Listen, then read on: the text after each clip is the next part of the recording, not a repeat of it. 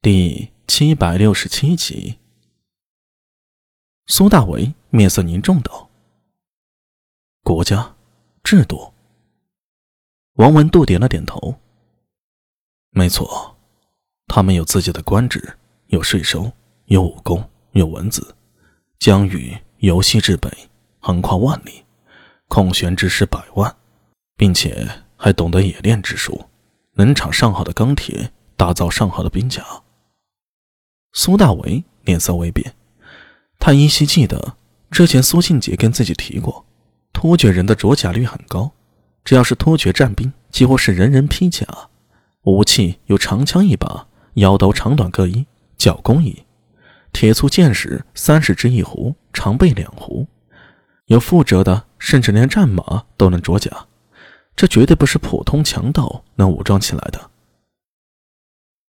突厥人很聪明的。他们不但有自己的文字，而且还懂得做生意。做生意，苏大伟有些意外。他们做什么生意？啊无本的生意。王文度意味深长的说道：“抢劫？呃，你可以这么说吧。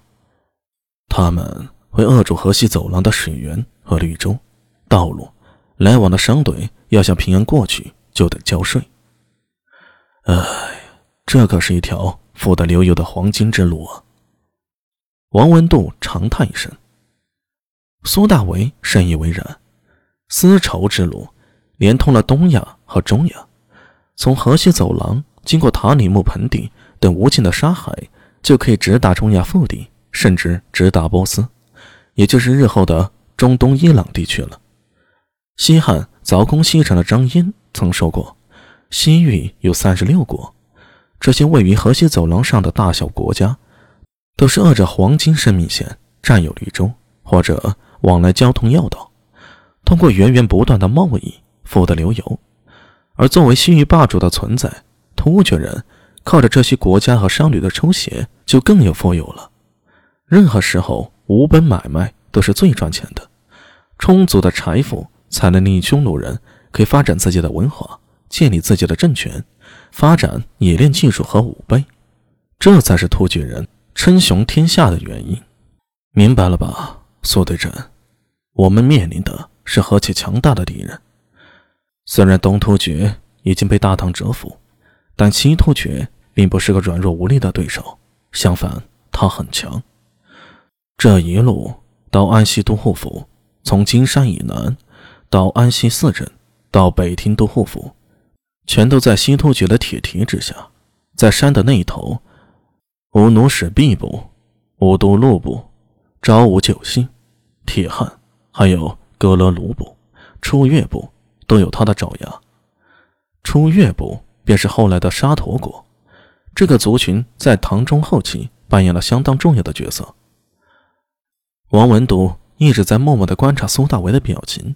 见他神色变幻，似乎心中有所动摇，他微微一笑，伸手又轻轻拍了拍苏大伟的肩膀：“我们都是自己人，所以提点你一下，这西突厥不是这么好灭的。”王文度走了，只留下苏大为站在原地，脑子里有点乱。突厥这个对手和过去草原上的强盗确实有些不太一样，有点像后来的蒙古帝国的感觉。中军大帐，经由亲兵通传，苏大伟得以入帐中。眼前光线一暗，稍微适应了下，他看到嵩山道行军大总管陈知节端坐于案桌前，似乎正埋首看着一张地图。听到动静，陈知节抬头看了过来：“苏家小子来了，过来。”他伸手招呼了一下，倒是没什么架子。不过苏大伟从他脸上。看到不同往日的另一个程咬金，他身上衣甲严整，双手扶膝，坐在上首，如威严的雄狮一般。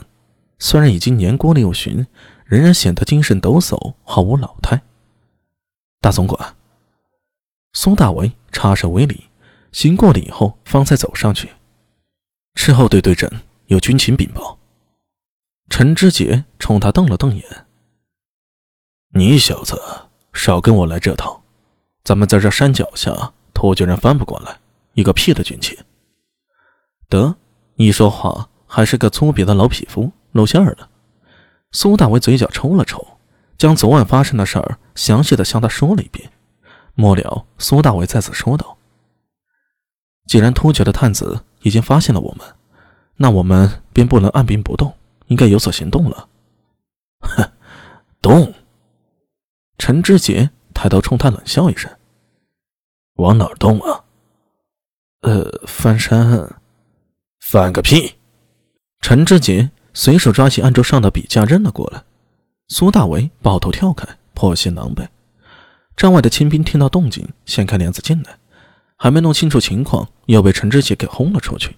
然后他瞪着苏大为说道：“别以为你在长安破过几个案子便了不起了，老趁我带兵的时候，你毛都没出来。不对，你都还不知道在哪呢。”